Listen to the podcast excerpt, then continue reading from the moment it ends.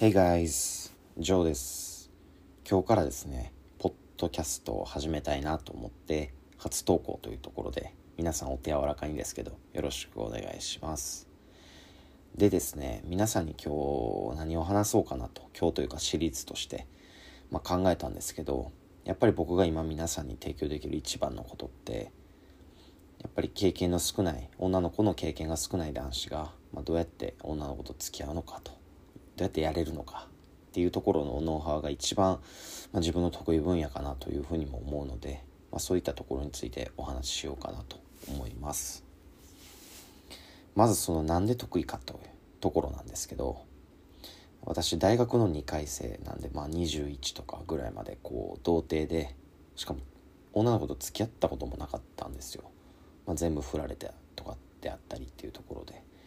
で初めて付き合った女の子にも実際3股ぐらいされてたんですかね。でまあそれがこう悔しくてというかというところもあって、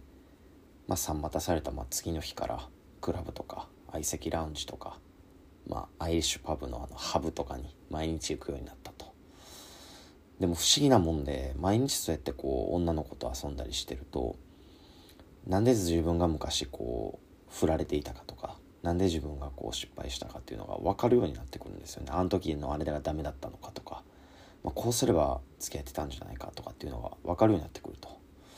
まあ、なんで皆さんになぜその、まあ、昔と自分と比べてこういうところが成長したから今彼女がいるとかこういうことをできるようになったからこう、まあ、簡単簡単にというか、まあ、女の子とやれるのかとかそういったところノウハウをね皆さんにお話しできたらなというふうに思っています。今日はですねまず一つ皆さんに覚えておいてほしいことを説明したいと思います。それはですね好きや好きな子であったり付き合いたい子ほど汚い店に連れて行けということです、まあ、皆さんこう好きな子ができたりとか付き合いたいなと思う女の子ができた時って、まあ、デートに誘うと。でデートのいいよ OK だよってなった時にこういい店をなかなか予約の取れない店を予約したりおしゃれななんかイタリアンとか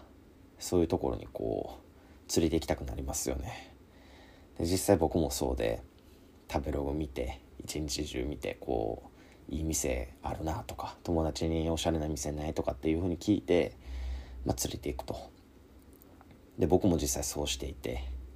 でもそれって他の男子と差別化できてないんですよ、まあ、どういうことかっていうと、まあ可愛い子って男子に誘われる経験って皆さんの想像以上にしてるんでまあいろんな男の子にこうご飯に行こうとかいうふうに誘われるんですよね。で実際行っちゃうと。じゃあそういう経験をこうたくさんしてる女の子の分厚いこうアルバムの1ページになってしまうんですよね。でそれを防ぐにはどうしたらいいかっていうのが先ほど言ったそう汚い店に連れて行けと。まあ汚い店じゃなくてもこうなんか面白い店男の子がデートで使わなさそうな店。例えばそうですね。今まで評価が良かったところで言うと、まあ、屋台っぽいところの焼きたこ焼き屋とか。めちゃめちゃ美味しいけどめちゃめちゃ汚い焼肉屋とか。なんかそういうところに連れていくと。すると逆に特別感が味わってこう脳みその中でこうあれ面白いかもっていう風になっちゃうんですよね。でそれはその男の子が普段連れて行っ